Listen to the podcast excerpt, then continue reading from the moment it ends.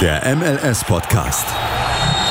Die Major League Soccer mit Daniel Rupp, Vincent Kurbel und Anne Meyer auf meinsportpodcast.de. Willkommen beim MLS-Podcast auf meinsportpodcast.de. Wir sind bei Folge 186 und mit dabei sind wie immer die liebe Anne. Schönen guten Tag. Und der liebe Daniel. Guten Tag. Ja, ähm, heute besprechen wir einige deutsche Wechsel- und Vertragsverlängerungen. Da ist ein bisschen was passiert in letzter Zeit. Zudem ähm, haben wir auch noch Colorado als Hauptthema, sage ich mal, denn die haben auch mächtig zugelangt in der Transferphase. Ähm, auch in der NWSL gab es interessante Transferaktivitäten. Darüber werden wir auch noch kurz sprechen. Und dann schauen wir mal, was die Folge sonst noch so gibt. Ähm, genau, dann hätte ich mal gesagt, fangen wir mal gleich ähm, mit unseren deutschen Legionären an. Denn ähm, Julian Dressel zum Beispiel, um den bekanntesten zu nennen, ist nach seinem Vertrag aus bei Colorado, äh, Colorado sage ich schon, bei Columbus Crew, ähm, wo er eben auch noch Meister wurde in dem halben Jahr, wo er dort gespielt hat, ist er jetzt ähm, zu einem Weltmeister gewechselt und nämlich zu Inter Miami tatsächlich. Ähm, ja, ganz interessanter Transfer. Wenn man mal das Finanzielle irgendwie ausblendet, darüber müssen wir auch diskutieren, natürlich ähm, über das Finanzielle und Miami. Da kommen wir nicht drum herum. Aber mal erstmal das ausgeblendet, wie findet ihr den Wechsel an sich, Julian Kressel zu Inter Miami, zu seinem alten ähm, Förderer ähm, Martino, der ihn ja damals bei Atlanta gedraftet hat und groß gemacht hat in der MLS? Also, ehrlich gesagt, ich. Keine ganz schwer zu sagen irgendwie. So, klar, er wird da seine Position haben und ähm, wird, vermute ich, auch relativ viel Stamm spielen können, weil sie auf der Position jetzt nicht besonders gut besetzt sind. Und für ihn ist das irgendwie natürlich richtig cool, gegen, mit äh, Spielern äh, zu spielen und quasi Barcelona 2 zu sein. Aber weiß ich nicht. Der Club ist halt wahnsinnig unsympathisch seit einigen Monaten. Hilft jetzt nicht so sehr. Aber für ihn ist es wahrscheinlich ganz gut, da nochmal so viel Erfahrung mitzunehmen. Und was natürlich definitiv der Fall sein wird, er wird schon auch Einbußen beim Gehalt gemacht haben, weil zuletzt war er, äh, war er ja DP gewesen. Das wird er jetzt mit Sicherheit nicht mehr sein, außer Miami darf äh, 20 DPs haben. Und dementsprechend wird er da schon einiges an Gehaltsstreichungen mitmachen müssen. Ich bin aber trotzdem gespannt, wie viel sie ihn zahlen. Und das wundert mich doch schon, wie es möglich ist, dass Miami sich so viele große Spieler holen kann und dass das immer noch mit dem Salaries Cap übereinstimmt. Also das wird im Frühjahr, wenn dann die Liste von der Players Union veröffentlicht wird, welcher Spieler wie viel verdient, wird das sehr interessant werden, wie da am Ende die Gehaltsliste von Miami aussieht. Ich verstehe es nicht. Also wie kann sich Inter Miami einen Julian Kresse leisten, der wie gesagt DP war und er müsste ja schon wirklich auf, ich sag's mal, 50 Prozent seines Gehaltes verzichten, dass es noch in Ordnung ist, sag ich jetzt einfach mal. Und das kann ich mir beim besten Willen nicht vorstellen. Also da bin ich eigentlich auch gespannt, sobald die Gehälter veröffentlicht werden, was denn da wirklich für eine Zahl steht bei Miami. Und falls irgendwie irgendwelche Gelder, ich will nicht sagen veruntreut wurden, was ich mir nicht vorstellen kann, aber da wird irgendwas nicht mit rechten Dingen zu laufen, aber ich bin mal trotzdem gespannt, was die MLSPA schreibt.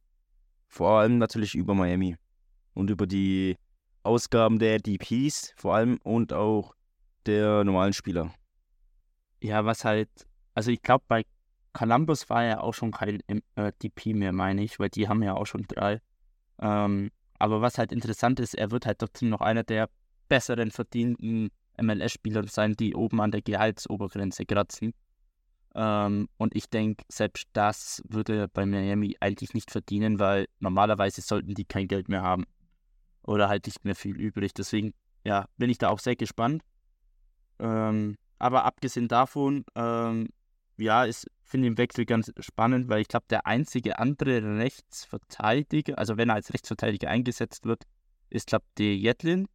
Und vorne im rechten Mittelfeld wäre dann sein Gegner ähm, der Jugendspieler Josh Allen, der eigentlich, finde ich, relativ gut überzeugt hat in seiner Premierensaison letzte Saison. Ähm, von dem wir mal schauen, wie er zum Einsatz kommt. Ähm, vielleicht, wenn er zur alten Stärke zurückfindet, wie damals bei Atlanta, denke ich mal, dass er da eigentlich Stamm spielen muss. Wenn nicht, dann wird es ein bisschen rotiert, je nachdem auf welche Position. Also ja, bleibt spannend. Für ihn auf alle Fälle eine Erfahrung. Ähm, sonst hat es halt wie jeder Miami-Transfer einen bitteren Beigeschmack, wenn man so die US-Regeln eigentlich einhalten möchte. Aber gut. Und ich dachte immer, dass Josh Allen ein NFL-Spieler wäre. Vielleicht ist er beides. Jetzt gibt es drei Profis, die so heißen. Nee, es kann immer nur einen mit jedem Namen geben. Es gibt auch nur eine Anne ja, und Meyer. der spielte noch bei, spielte noch bei den ganz wie jetzt bei den Chargers. Bei den Äh, Bills, Josh oder? Allen, nicht Bi- Bills? Ach, Nein. keine Ahnung. Ich meine jetzt nicht den Quarterback, sondern den Defender, der Ach so. es mal geschafft hat, Josh Allen in einem Spiel auch zu sacken, zu fummeln und zu intercepten. Das hat er, glaube ich, mal geschafft. Niemand glaubt mir meinen Namen. Eben hat er hat mal kurz ein, ein Wort gesprochen. Ja, 100 Pro. Ja, ähm, dann machen wir mal gleich weiter mit einer Vertragsverlängerung. Kai Wagner hat den Vertrag bei Philadelphia verlängert. Gab wohl kein richtiges Angebot aus Deutschland ähm, oder zumindest kein lukratives. Und somit bleibt er ähm, weiterhin bei Philadelphia, wo er auch hoch geschätzt ist äh, als Stammspieler. Und ich denke mal, das Leben in den USA ist durch das Ganze auch nicht schlecht. Ähm, mal schauen, er wird bestimmt auch gut Geld dazu verdienen bei seinem neuen Vertrag. Ähm, ja, also ich finde es eine gute Sache für die MLS. Äh, ja, was sagt ihr dazu? Ich fand mein, äh, mein Szenario, dass er zu seinem Schwager nach Gelsenkirchen wechselt, fand ich eigentlich echt gut, aber leider war es nicht. Ein Satz mit X, das war wohl nix. Oder so ähnlich. Genau, ähm, dann haben wir noch äh, ja für die Schweizer Zuhörer und Zuhörerinnen hier noch einen Schweizer Transfer, nämlich Alan Ari Arigoni ist es, genau, der wechselt per Leihe vom FC Lugano zu Chicago. Ähm, ist Rechtsverteidiger außen. Ähm, Chicago ist ja bekannt dafür, dass sie relativ viele deutschsprachige Spieler holen. Ähm, hatten auch schon einige Schweizer im Kader, aktuell auch noch mit Shakiri. Ähm, genau, also ich kenne ihn jetzt nicht genauer, äh, weiß jetzt nicht, wie gut er in der Schweiz performt hat oder so, aber auf alle Fälle eine gute Wahl, vor allem für Chicago, weil sie Verteidiger brauchen. Ist ja ihre größte Schwachstelle. Sie haben ja da nebenbei noch den Innenverteidiger Tobias Salquist, ist Däne, verpflichtet. Also ja, glaube, sie wissen selber, wo sie ihre Schwachstellen haben. Mal schauen, ob die neuen Spieler diese dann auch soweit füllen können. Dann ähm, kommen wir noch zu einem Deutschen, wo wir gleich ein größeres Thema aufreißen können. Wie wir schon auch bekannt gegeben haben, ähm, werden wir viel über die Colorado Rapids reden. Und dort wechselte auch ganz überraschend ein deutscher Spieler hin, nämlich von Salt Lake, nämlich ähm, kein geringerer als Jasper Löffelsend, der äh, zwei gute Jahre bei Salt Lake hatte und jetzt überraschend, ähm, ja, man kann fast sagen, zu den Nachbarn wechselt, zu den Colorado Rapids und dort äh, in einen guten Kader reinspringt. Aber bevor wir die anderen Transfers der Rapids besprechen, was sagt ihr so im Grund vom Löffelsends Wechsel? Gut für die Rapids, schlecht für Real Salt Lake. Also viel mehr kann, er- Starker nicht sagen. Transfer und dumm, ihn gehen zu lassen. Ja, auf alle Fälle. Ähm, aber denk, also denkst du, er wird Stamm spielen?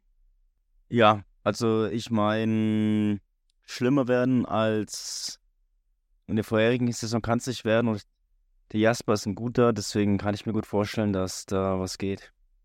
Ja, das denke ich auch. Ich denke mal, ähm, es ist ein, ja, wie gesagt, für Salt Lake sehr schmerzhafter Transfer auch, weil er dort auch relativ oft gespielt hat. Aber ja, bei den Rapids, ich denke, als Rechtsverteidiger wird er dort auch relativ gut gesetzt sein.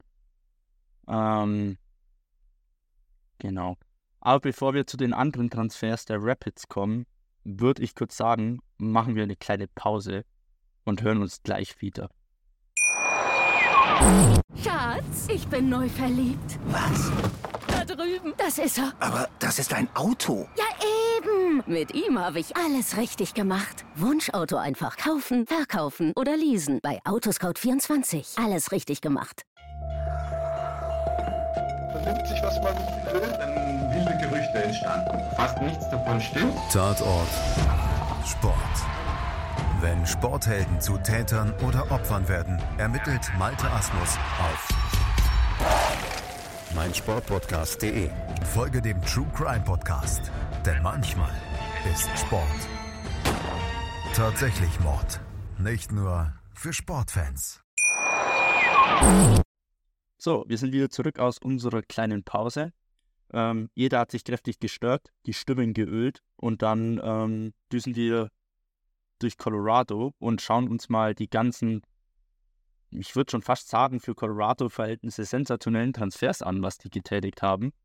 Ähm, zum einen haben sie äh, als erstes sehr überraschend auch Zach Steffen verpflichtet, der zurück in die MLS kommt.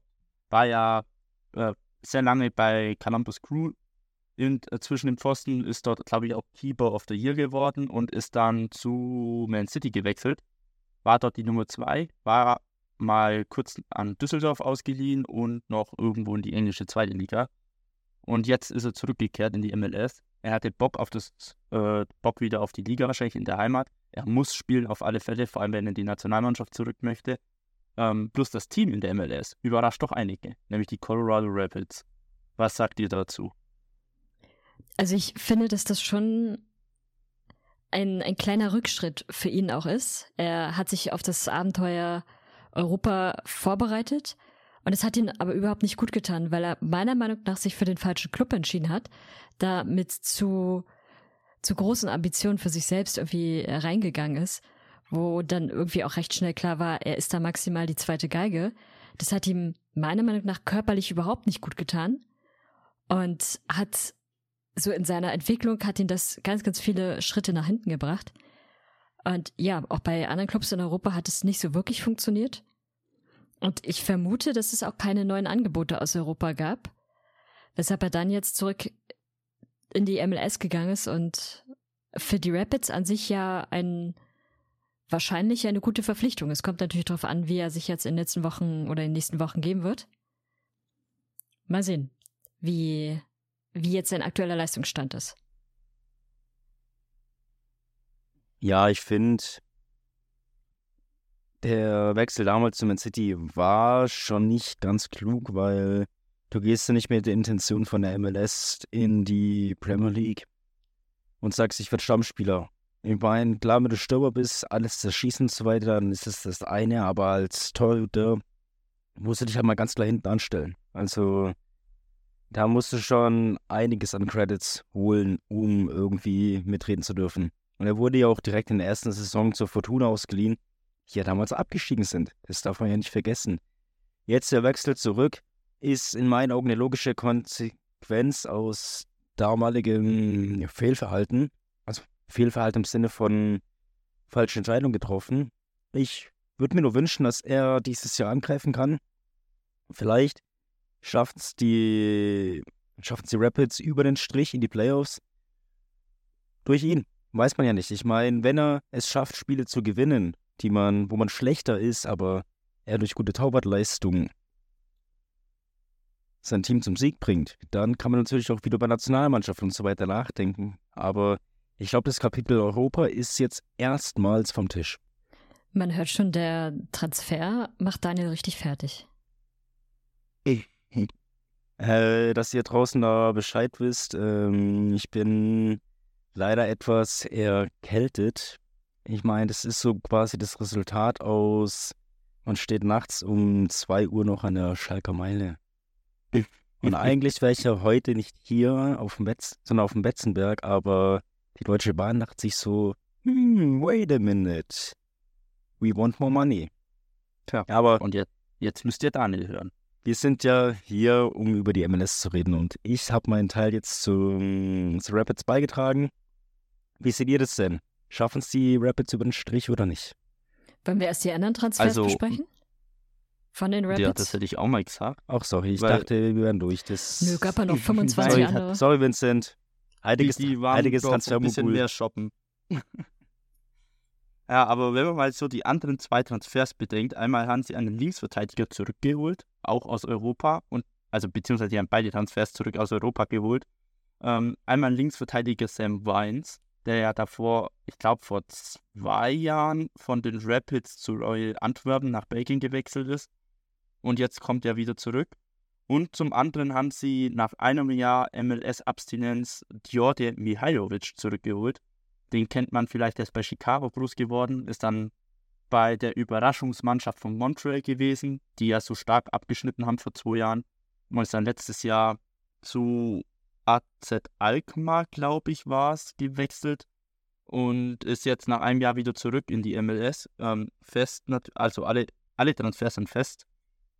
Und somit haben eben die Rapids mit sechs Steven, äh, Mihailovic, Weins und Löffelsen kann man da auch mit nennen, weil er ein echt guter MLS-Spieler war. Ähm, eigentlich starke Transfer geleistet und auch überraschende Namen, muss man sagen. Weil gut, Weins war schon bei den Rapids, ähm, war auch damals schon ein sehr starker und interessanter Spieler. Ähm, aber den hätte ich, wenn dann, durchaus auch einen Transfer zu einem vielleicht etwas besseren MLS-Teams zugetraut ist ja bei den Rapids damals auch Nationalspieler geworden. Aber auch ein Mihailovic war ein richtig starker Mittelfeldmotor in der MLS. Ähm, Großen und Ganzen starke Transfers der Rapids. Jetzt muss man gucken, wie die performen, ob die auch performen. Sie haben ja als Trainer eben auch Chris Armas geholt vor, ich glaube, zwei Monaten schon oder so. Also, ja, der hat ja auch in Europa Erfahrung gesammelt. Mal schauen, ob er es jetzt besser macht wie damals bei den Red Bulls. Da hat es ja nicht so geklappt aber an sich eine interessante Mannschaft und äh, schaffen sie die Playoffs oder nicht, das ist immer so eine Sache. Also rein von den Namen her müssten sie es eigentlich schaffen. Wenn sie es schaffen, gut zu performen, sollten die Playoffs eigentlich drin sein. Aber es sind halt doch noch die Rapids. Wer weiß, was die wieder anstellen. Ich will aber mal ein bisschen kritischer an die Sache gehen. Also klar, die Rapids versuchen jetzt, sich mit, mit speziellen Namen, sagen wir es mal so, zu verstärken. Allerdings, inwiefern die Verpflichtung von einem Zach Steffen jetzt tatsächlich viel bringt, da glaube ich sogar eher noch, dass das eine, eine positive Verpflichtung ist. Bei Sam Grice, Rhines sehe ich das ähm, aber erheblich kritischer. Weil wenn man sich mal ansieht, wie für ihn die Zeit in Europa lief, dann war das ja jetzt nicht besonders erfolgreich. Er war sehr, sehr oft verletzt. Ähm, einmal, glaube ich, ein Schlüsselbeinbruch, das andere Mal irgendwie ein Schienbeinbruch und dann irgendwie so Kleinigkeiten immer wieder mal. Und selbst in der Zeit, in der er nicht verletzt war, hat er jetzt nicht unbedingt immer kontinuierlich gespielt, sondern es gab mal eine Phase, da haben die ihn recht regelmäßig eingesetzt, da, da hat er auch Stamm gespielt. Aber das war schon, ich glaube, 21 oder so. Oder 22 war es. Aber 23 zum Beispiel hat er fast gar nicht gespielt, eben verletzungsbedingt. Dann äh, war er teilweise nicht mal mehr im Kader oder saß auf der Bank. Also der ist erst 24 Jahre jung und äh, er ist ein Verteidiger. Allerdings weiß ich nicht. Also ich glaube nicht, dass er der Spieler ist, der am Ende der Entscheidende sein wird, sondern er wird einer von den Spielern sein, die vielleicht überraschen können.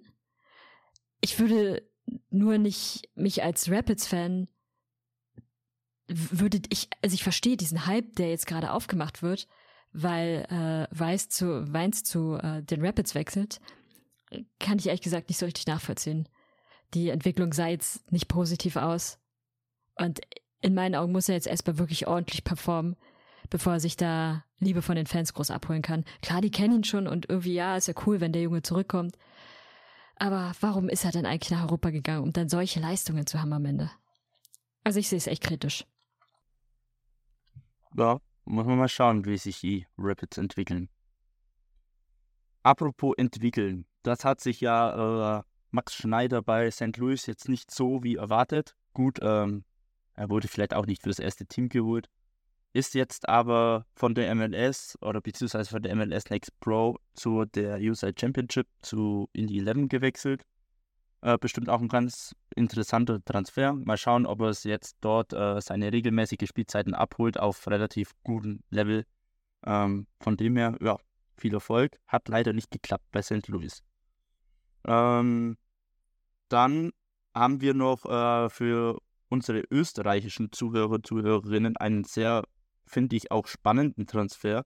Nämlich Hannes Wolf wechselt zu den New York City FC. Ähm, hat ja bei Gladbach nicht so funktioniert. Davor, äh, davor war er ja im B-Universum unterwegs, in Europa zumindest. Ähm, vor allem bei Salzburg war er sehr stark. Und jetzt da bei Gladbach hat es einfach nicht funktioniert. Ist damals, glaube ich, für eine sehr große Stange Geld nach Gladbach gewechselt. Ich glaube, 9 bis 12 Mille irgendwas. Ähm, ist dort eben krachend gescheitert und jetzt versucht er einen Neuanfang bei den New York City FC oder beim New York City FC in der MLS. Ähm, genau. Er ist auch erst 24, also eigentlich noch in einem sehr guten Fußballalter, wo vielleicht auch noch ein bisschen was nach oben gehen kann. Ähm, die Frage ist halt, möchte er sich nach Österreich in die Nationalmannschaft zurückkämpfen? Ist dort die MLS oder die New York City FC die richtige Adresse oder hat er einfach nur Bock auf das ganze Kapitel USA und MLS? Aber wie seht ihr den Transfer? Ja, zuerst mal, ich meine, ich sehe den Transfer für seine Entwicklung einerseits positiv, weil die Liga hat schon viele Spieler entwickelt. Nur ich sehe es kritisch, weil du musst es irgendwie schaffen, den Absprung dann nochmal zu schaffen. Und ich meine, ein Wolf ist jetzt, wie du gesagt hast, 24 und jetzt lass ihn mal zwei Jahre dort spielen. Dann haben wir 2026. So, dann ist natürlich die Frage, wechselt er in der Halbserie beziehungsweise im Winter, dann wieder nach Europa, weil natürlich dann die WM ansteht, oder bleibt er nochmal in den USA und wechselt dann meinetwegen ein Jahr später. Dann ist halt schon wieder 27. Und ich glaube nicht, dass du dann nochmal die Chance hast, zu irgendeinem großen Verein zu wechseln, wo du, ich sage es auch mal, international spielen kannst. Dazu kommt Nationalmannschaft, weiß ich nicht. Wir hatten schon mit Darko das Thema und er hat mir da ein bisschen zugestimmt, dass es ein bisschen kritisch ist für seine Entwicklung, dass zu viele Spieler gibt, so viele Österreicher gibt auf dieser Position, wo er in, im Fokus sind in Europa. Deswegen sehe ich es aus der Perspektive kritisch. Aber für seine Entwicklung könnte es tatsächlich der richtige Schritt sein. Ich weiß gar nicht, ob man das so kritisch sehen muss, weil sein Vorteil könnte allerdings sein, wenn unter der, wirklich nur unter der Voraussetzung, dass er beim New York City FC performt und quasi der Schlüsselspieler des Teams wird und dementsprechend die Aufmerksamkeit auch bekommt. Wenn das der Fall ist, dann hat er ein Argument, was andere, die auch in die österreichische Nationalmannschaft vor allem nicht haben. Er befindet sich schon in dem Land, in dem die WM ausgespielt wird kennt also die Kultur, kennt die Wetterbedingungen und kennt alles, was relevant ist. Und das könnte dann schon dabei helfen. Allerdings äh, habe ich irgendwie den Eindruck, dass Spieler das beim New York City FC oftmals haben, also gerade diese größeren Namen, da so richtig durchzustarten, während sie vielleicht bei anderen Teams da eventuell erfolgreicher wären. Hatten, hatte der New York City FC in den letzten Jahren immer wieder mal große Namen verpflichtet, die oder größere Namen, die durchaus Potenzial haben und auch jung sind, aber dann irgendwie dort nie so richtig gezündet haben. Und ich weiß noch nicht mal, woran es liegt. Aber wenn er über diesen Punkt hinwegkommt und wirklich auf sich aufmerksam machen kann, weil er eben der Spieler ist, der immer wieder auffällt, dann sehe ich da keine großen Hindernisse, ehrlich gesagt. Und in zwei, drei Jahren ist er immer noch in einem guten Fußballalter, könnte dann also immer auch noch wechseln. Ich ziehe halt, auch wenn er eine andere Position spielt und noch jünger ist, aber ich äh, vergleiche ihn ein bisschen von der Sinn, also von der Performance her, die er machen könnte mit Hani Mukhtar. Ähm, klar, andere Position. Mukhtar war auch damals älter, wo er die MLS gekommen ist. Aber wenn der so ähnlich wichtig wird für New York City FC wie ein Mukhtar für Nashville, dann kann es durchaus passieren, dass halt er es zumindest ins Team schafft für die WM ähm, wie Anne schon gesagt hat, ähm, er kennt die USA und Kanada dann in, äh, und ähm, könnte dort ein wichtiger Teamfaktor zumindest sein. Und wenn er eben diese guten Leistungen bringt, dann kann man ihn auch vielleicht mal für ein paar Minuten einwechseln oder er ist eine berechtigte oder berechtigt im Team. Ähm, und ich könnte es ihm auch zutrauen, wenn er eben an diese alten Leistungen damals von Salzburg anknüpft. Ähm, aber muss mal gucken, wie Anne schon sagte, bei New York City FC, die verpflichten immer viele Talente, vor allem Südamerika. Ähm, man hört wenig. Also ich glaube, die einzigen zwei, die man vielleicht kennt, ist eben Tati Castellanos, der gerade auch in Europa gut durchstartet, und ein Rodriguez, der überraschend irgendwo nach Arabien oder so gewechselt ist dann, was auch keiner verstanden hat. Aber ich glaube, sonst, gut, aktuell spielt noch Tades Manio äh, im Team, brasilianisches Talent, der ist auch ganz gut drauf. Aber sonst, ja, wie gesagt, ähm, hatten sie schon mehr Namen im Team, die eigentlich gut werden sein hätten können. Aber gut, mal schauen. Ähm, jetzt weiß ich nicht, ob wir die zwei Transfers schon in der letzten Folge haben. Ich werde sie kurz ansprechen. Einmal haben wir Miles Robinson, der zum FC Cincinnati gewechselt ist, von Atlanta United. Ähm, US-amerikanischer Nationalspieler und Stammspieler auch. Einer der besten Innenverteidiger, würde ich sagen, in der MLS. Ähm, ja, durchaus überraschender Wechsel, finde ich. Was sagt ihr dazu? Ja, also überraschend, Schon, oder? aber könnte interessant werden. Mal abwarten. Genau. Perfekt Und gesagt. dann, ja. Okay. Ähm, und dann haben wir noch Hugo Lloris, der ehemalige Rekordtorhüter von Tottenham Hotspur, wechselt zum LAFC. Ähm, und somit ist Maxime Crepeux äh, vertragslos gewesen. Aber ich weiß jetzt nicht, ob schon offiziell ist, aber es gibt sehr starke Gerüchte dazu, dass er bei Portland neuer Keeper wird.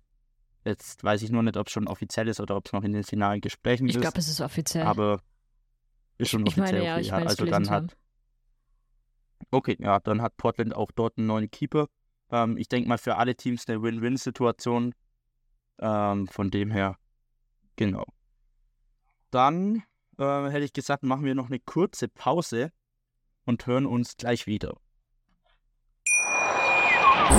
Schatz, ich bin neu verliebt. Was? Da drüben. Das ist er. Aber das ist ein Auto. Ja, eben.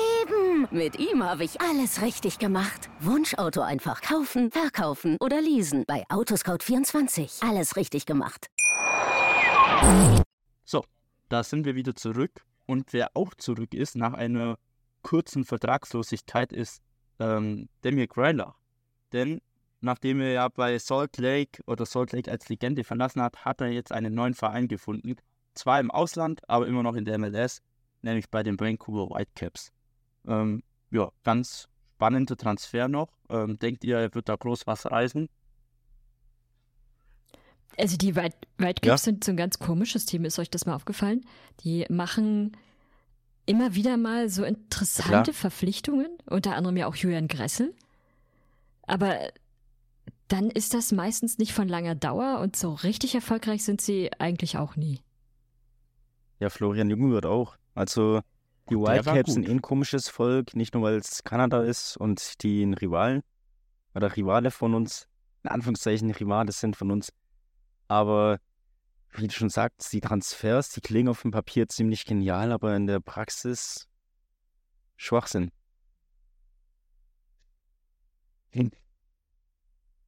Ja. Mal gucken, wie er performt. Dann, aber Daniel, apropos Transfers, ihr habt ja einen neuen DP für 6,4 Millionen gekauft aus Argentinien. Und nämlich ein ehemaliges, ein ehemaliges großes Talent, jetzt schon 22 Jahre alt, ähm, Pedro de la Vega. Was sagst du dazu? Mir sagt der Name tatsächlich nichts, aber es ist nur die logische Konsequenz, dass du dich um einen weiteren DP verstärkst, nachdem natürlich Nicolas Valero die Saunas verlassen hat. Ich bin gespannt, wie er sich entwickeln wird und wie er, vor allem wie er performen wird, darauf kommt es ja eher an. Und wenn wir ihn dann in zwei, drei Jahren, sage ich jetzt mal, mit 25 für gutes Geld weiterverkaufen können, dann ist es eine Win-Win-Situation. Ja, Und wenn, viele, nicht, dann, und wenn er nicht geht, dann haben wir ihn noch für ein paar Saisons vielleicht mehr. Also Lodero war ja, glaube ich, sieben Jahre oder so bei den Sounders, was ja schon eine verdammt genial lange Zeit ist. vor allem in der heutigen Fußballzeit. genau, also De La Vega sollten viele FM- und FIFA-Spieler kennen. Dort ist er ja ein sehr talentierter Spieler gewesen. Auch 2019, wo er sein Breakout hatte, ich glaube, da war er dann, äh, wenn ich mich nicht verrechne, 18 rum circa. Da ist er gleich mit äh, 10 Millionen Marktwert reingestartet. Also ja, war ein Riesentalent, hat auch ein bisschen Verletzungspech gehabt und dann nicht mehr so zurückgekommen. Zuletzt hat er äh, wieder gute Leistungen gezeigt und jetzt mit dem Wechsel in die MLS gab auch Angebote aus Europa. Er hat sich für die MLS entschieden, äh, was auch ganz interessant war. Aber ich denke mal, dass er als DP dort gut verdienen wird und die Sounders haben sich da schon verdammt gut verstärkt, muss man anerkennen. Ähm, Ich glaube, für ihn als, du sagst, Argentiner ist er, oder? Ja. Ich glaube, für ihn macht der Wechsel Sinn, weil jetzt natürlich viel mehr der Fokus auf der MLS liegt durch seinen Landsmann Messi und auch Mhm. Almada, der ja bei Atlanta spielt. Und jetzt ein weiterer DP, junges, aufstrebendes Talent, ist, denke ich, kein Fehler. Weil wenn er dort abliefert, dann hat er eine gute Visitenkarte für eine Berufung. Gerade auch im Blick auf Olympia. Wenn, er, wenn du sagst, er ist 22, dann wird er dieses Jahr noch 23. Und dann kann er gut mit nach Olympia. Und dann spielt mit Messi in einem Team. Genau.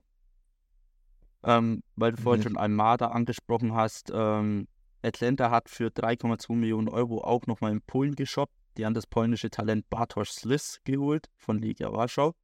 Ähm, auch sehr interessanter Spieler, vor allem nur für die Hälfte seines Marktwertes, der bei 6 Millionen ist. Also ja, mal gucken. Der spielt im defensiven Mittelfeld, also man wird sich dort auch noch gut verstärken, war auch nötig, finde ich, bei Atlanta. Und ähm, Atla welches Team Atlanta- auch keine Eile Atlanta hat aber den wichtigsten Spieler überhaupt geholt. Die haben sich Dex Becati geholt von Ja. Nashville. Meinem Dex. Ich hätte ihn gern bei den Rapids doch gesehen, aber gut. Der wird da kein Stamm spielen, Vielleicht- natürlich. Der hat ja schon ein gewisses Alter erreicht, aber ist halt sehr, sehr erfahren. Und der ist jemand, den, Ja. den du in der Kabine hast, um da nochmal Motivation auch mitzubringen, um den jungen Spielern nochmal Tipps zu geben. Also, das, das wird keine hochkarätige Verpflichtung als solches, also finanziell beispielsweise für Dex gewesen sein. Aber ich glaube, beide können, beide Seiten können da gut profitieren. auf alle Fälle. Und welches Team auch keine Eile bei Transfers hat, ist der New York Red Bull, denn sie haben ja Eile verpflichtet, einen schwedischen jungen IV. Aber dann Ähm, haben sie ja doch Eile. Sie haben keine, keine Eile, sondern sie haben Eile. Sie haben Eile, aber keine Eile. Ich bin verwirrt. aber ja, interessanter Spieler, glaube ich. Vor allem nach dem Verlust von Luquillas, der ja zurück in die brasilianische Heimat gewechselt ist.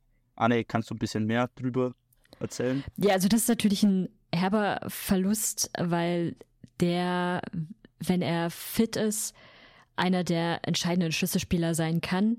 Technisch wahnsinnig gut, hat eine sehr, sehr gute Spielübersicht und das tut dir natürlich schon weh. Der äh, junge Herr Eile ist ja aber, ich meine, Verteidiger oder zumindest defensives Mittelfeld. IV meine ich. Äh, so, IV genau. war Ähm, von daher wird das auf jeden Fall kein Ersatz für ihn sein. Aber ganz interessanter Spieler. Ähm, und äh, IVs Fan auf jeden Fall dringend benötigt. Von daher bin ich da sehr gespannt.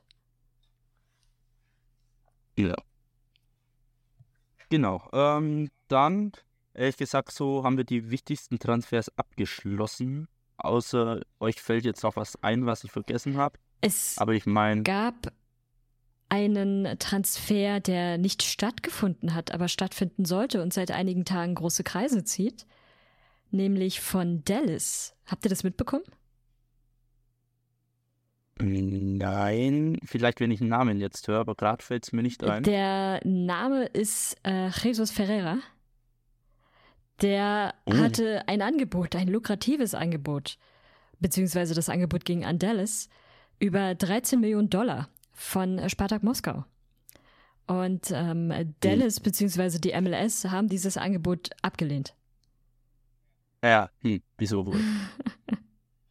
ja, gut. Aber ja, stimmt, wenn wir bei Abgänge sind, da fällt mir noch einer ein, nämlich Brandon Vasquez ist nach Mexiko gewechselt. Ich glaube, zu Chivas war es. Ähm, von Cincinnati eben, äh, ja, auch ein überraschender Wechsel tatsächlich. Aber gut, der ist jetzt nicht mehr in der MLS. Aber soweit müssten das dann, glaube ich, die wichtigsten Namen gewesen sein. Dann hätte ich gesagt, ähm, kommen wir mal zum Thema, zu meinem Verein, zu Kansas City, denn da gab es die letzten Wochen äh, sehr viel Unruhen und wütende Fans, denn ja, man hat eine kritische Person eingestellt als Sportdirektor, nämlich Wilkinson. Ähm, den kennt man vielleicht noch aus dem Portland Timbers Zeit, aber vielleicht vor allem als aufmerksamer oder aufmerksame ähm, NWSL-Zuschauer, Zuschauerin, ähm, war er als Sportdirektor, glaube ich, bei den Portland Thrones tätig.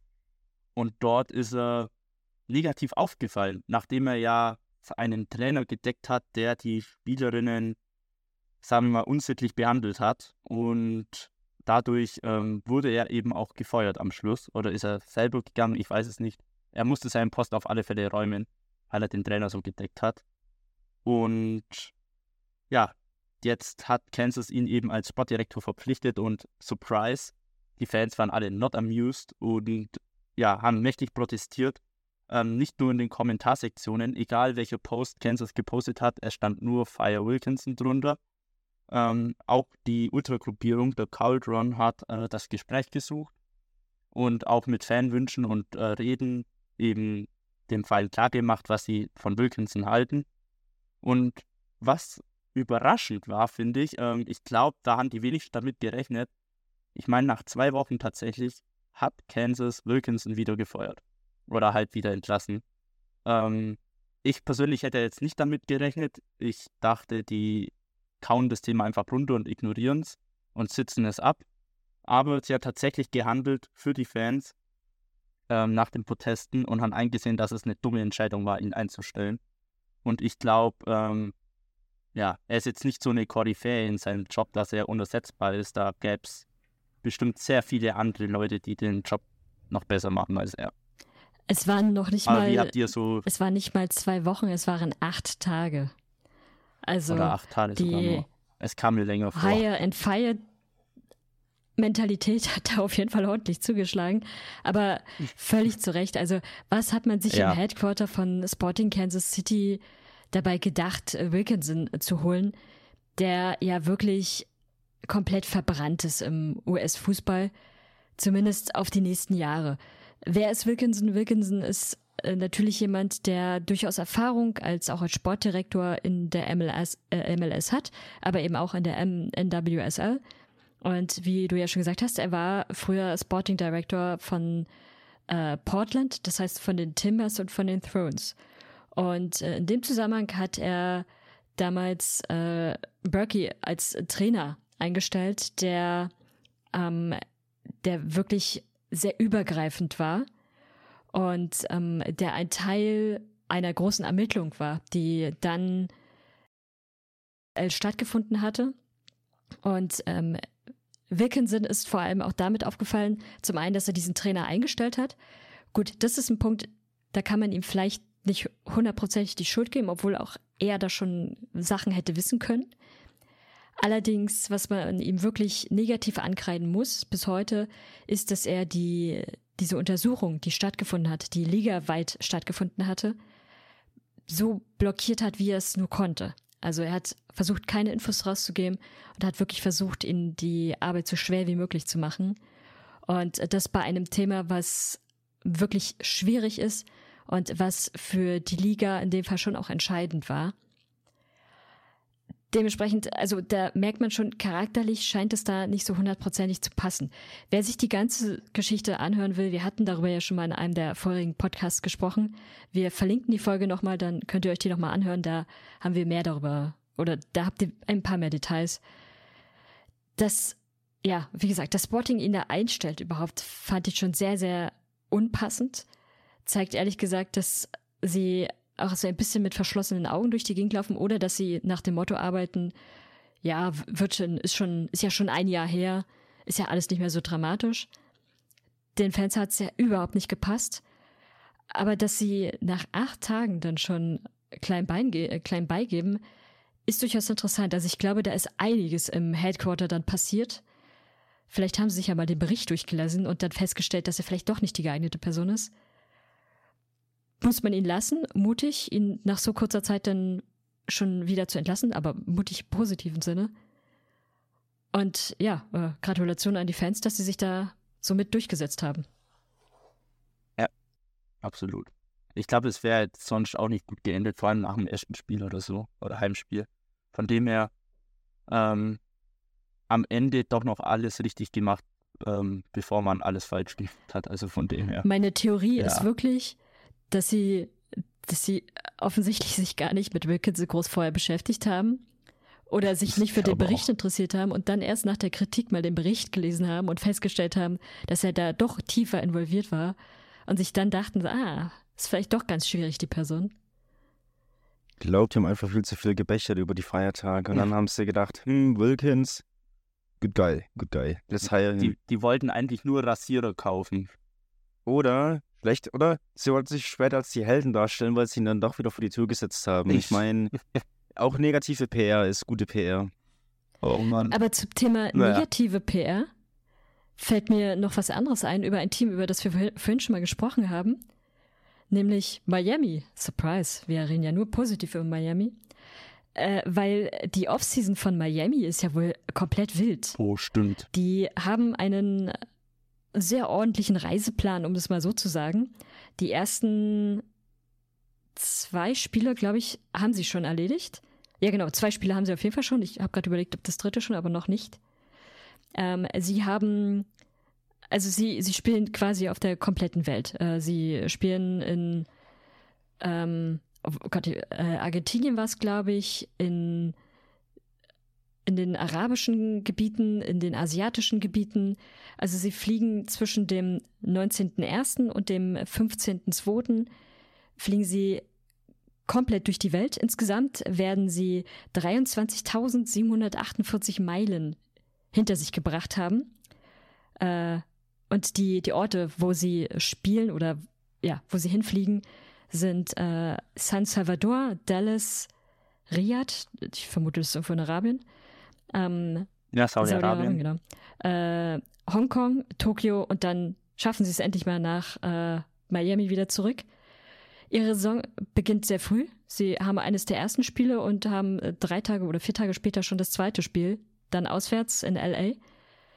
Also wer sich so eine Offseason antut, schwierig zwar auch gegen, gegen bekanntere Teams oder bekanntere Spieler.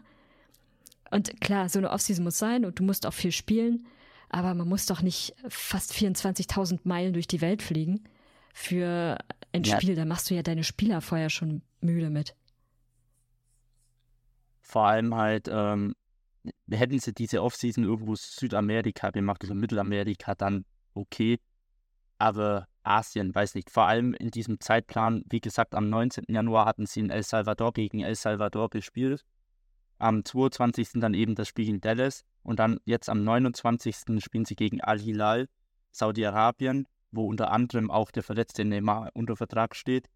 Und dann am 1. Februar dann gleich gegen Al-Nasser, das Duell Messi gegen Ronaldo, natürlich per Und dann geht es am 4., also gleich nach Hongkong rüber. Da fliegst du ja auch, das ist ja Ost-Westasien und Asien ist sehr lang, fliegst du ewig und hast auch Zeitverschiebung und spielst schon gegen äh, Hongkong, gegen das Nationalteam. Um dann am 7. Februar in Tokio gegen, oder nicht Tokio, aber in Kobe gegen Wissel Kobe zu spielen.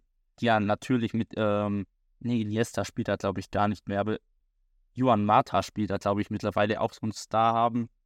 Und dann, ja, am 15. Februar geht es dann gegen die Newest Old Boys ähm, in den USA. Messis Heimatclub kommt dort zu Besuch. Also ja, sie haben eine Offseason, die rein nach PR ausgelegt ist, um eben Duelle mit Stars zu haben in Al-Hilal und Al-Nassr, um eben gegen Messis altes Team zu spielen, wie die Old Boys oder halt ähm, das Star-Team aus Japan, Wissel Kobe, was ja Wissel Kobe, würde ich sagen, ist so das Inter Miami Japans, die immer wieder mit Stars protzen, wie Podolski, Iniesta, ähm, wer hat da noch alles gespielt? nochmal irgendwann sehr bekannter, das weiß ich gerade gar nicht mehr. Also, ja, muss nicht sein, finde ich. Aber gut. Zumal, also die übliche Offseason von einem MLS-Team sieht in der Regel so aus.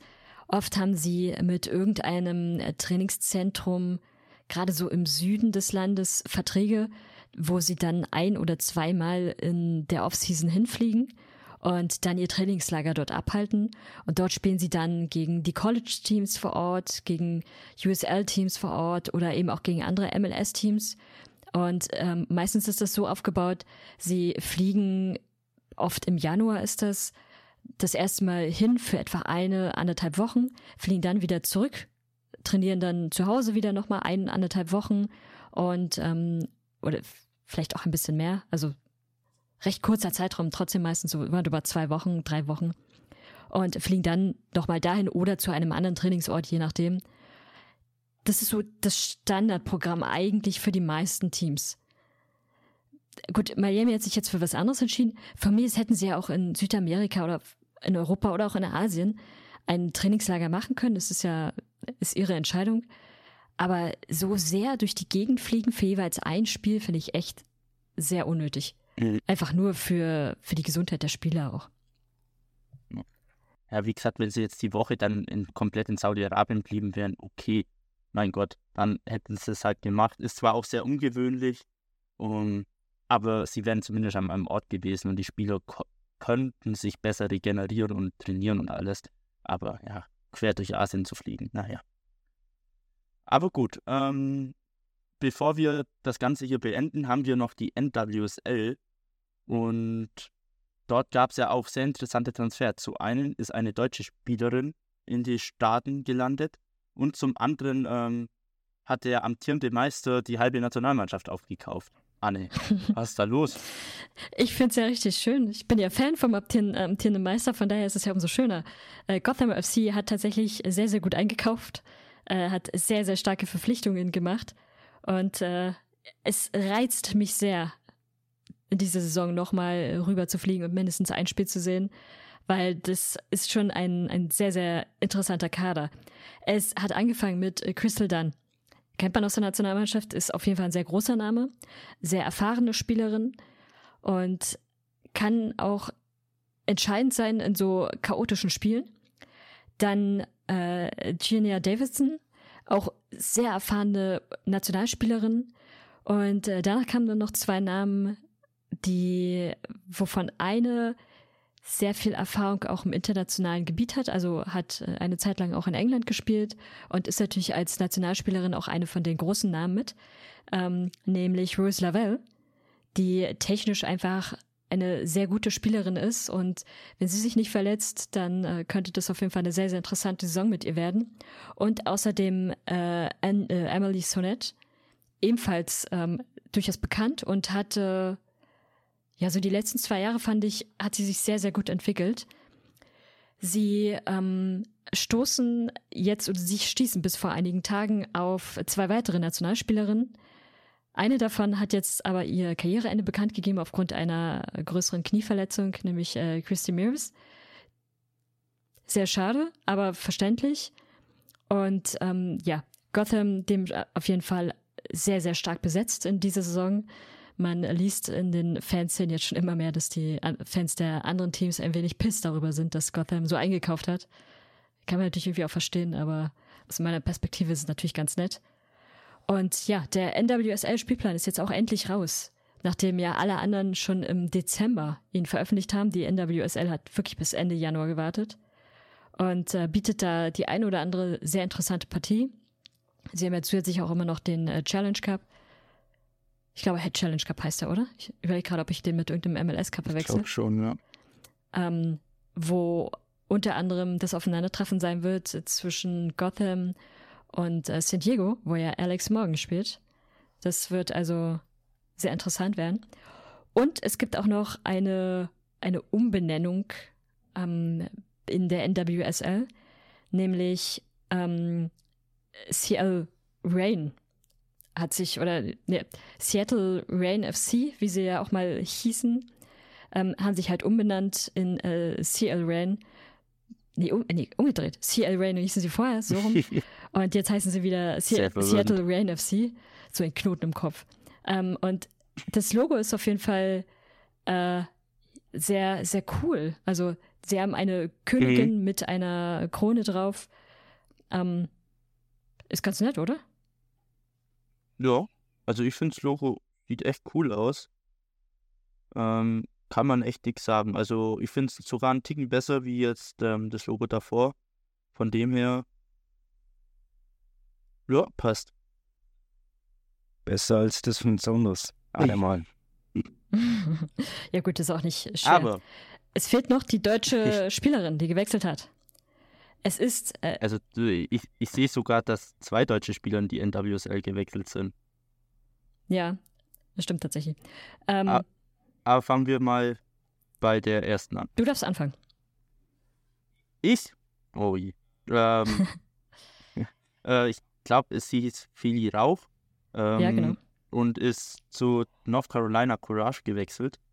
Ähm, ja, also ist Nationalspielerin eben bei Deutschland, ist eine gute Kickerin. Ich verfolge jetzt den Frauenfußball nicht so stark, also ich weiß jetzt nicht, ähm, wie krass die jetzt ist, aber ich weiß, dass es eine gute Kickerin ist und ähm, das Nationalteam der Frauen, das schaue ich schon, deswegen kenne ich sie. Ähm, und ich würde mal sagen, ist eine starke Verpflichtung, auch für die Liga. Ähm, kam, glaube ich, von Wolfsburg, wenn ich es richtig Genau, im Kopf habe. Wolfsburg. Genau, von dem her, ja, also ich denke mal, das ist kein schlechter Transfer. Nee, auf jeden Fall nicht. Also für North Carolina natürlich äh, eine super, super Verpflichtung. Für sie wird es, glaube ich, eine schon deshalb eine wichtige, ein wichtiger Transfer sein, dass sie damit natürlich irgendwie nochmal versuchen kann, für die Nationalmannschaft mit anzugreifen, um einen Platz zu bekommen, wenn sie sich dort äh, ja gut präsentieren kann. Außerdem ist das ja natürlich nochmal eine neue Herausforderung, die man gern mitnimmt. Und an, ansonsten haben die Chicago Red Stars äh, noch eine Spielerin verpflichtet, nämlich von Bayern. Also nicht Bayern kauft die Liga leer, sondern Chicago kauft die Liga leer. Mal wieder bei Bayern, fällt mir gerade auf. Ähm, es ist nämlich äh, Max Giral, die ja, man vor allem von Bayern, glaube ich, kennt. Ähm, und Nationalmannschaft hat sie ja auch schon gespielt. Genau. Dann, ähm, ja, haben wir die NWSL auch abgehakt. Habt ihr sonst noch allgemein irgendwas? Für alle da draußen, wir nehmen den Podcast zum zweiten Mal auf. Deswegen schreibt oder gebt mal Vincent bitte den Tipp. Oder falls ihr es habt, eine Anleitung, wie man denn Audiodateien in Audacity speichert, dass es nicht nochmal auftritt. Ich hab gespeichert. So. Gut, dann äh, folgt uns auf Twitter und Instagram, MLS Supporters Germany oder Box to Box auf Facebook US Soccer News. Ähm, Discord ist unten verlinkt, sowie die Folge zum Wilkinson-Skandal, sage ich mal. Ähm, die werden wir auch unten verlinken. Dann ähm, würde ich sagen, noch eine erfolgreiche Offseason, schöne Transfers eurer Teams, ähm, wenn sie denn welche haben. Ähm, nein, ich weine nicht. Äh, und dann hören wir uns in zwei Wochen wieder. Oder in drei, wenn nicht gespeichert wird. Tschüss, danke fürs Reinhören. Tschüss.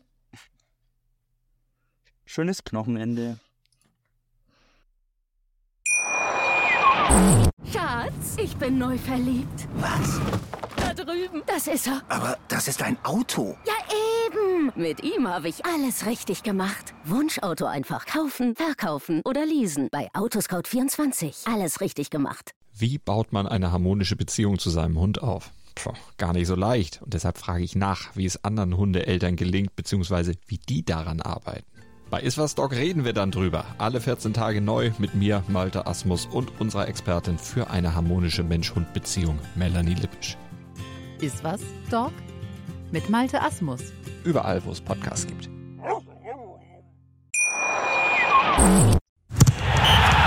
Der MLS-Podcast. Die Major League Soccer mit Daniel Rupp, Vincent Kurbel und Anne Meyer auf mein Sportpodcast.de. Schatz, ich bin neu verliebt. Was? Da drüben. Das ist er. Aber das ist ein Auto. Ja, eben. Mit ihm habe ich alles richtig gemacht. Wunschauto einfach kaufen, verkaufen oder leasen. Bei Autoscout24. Alles richtig gemacht.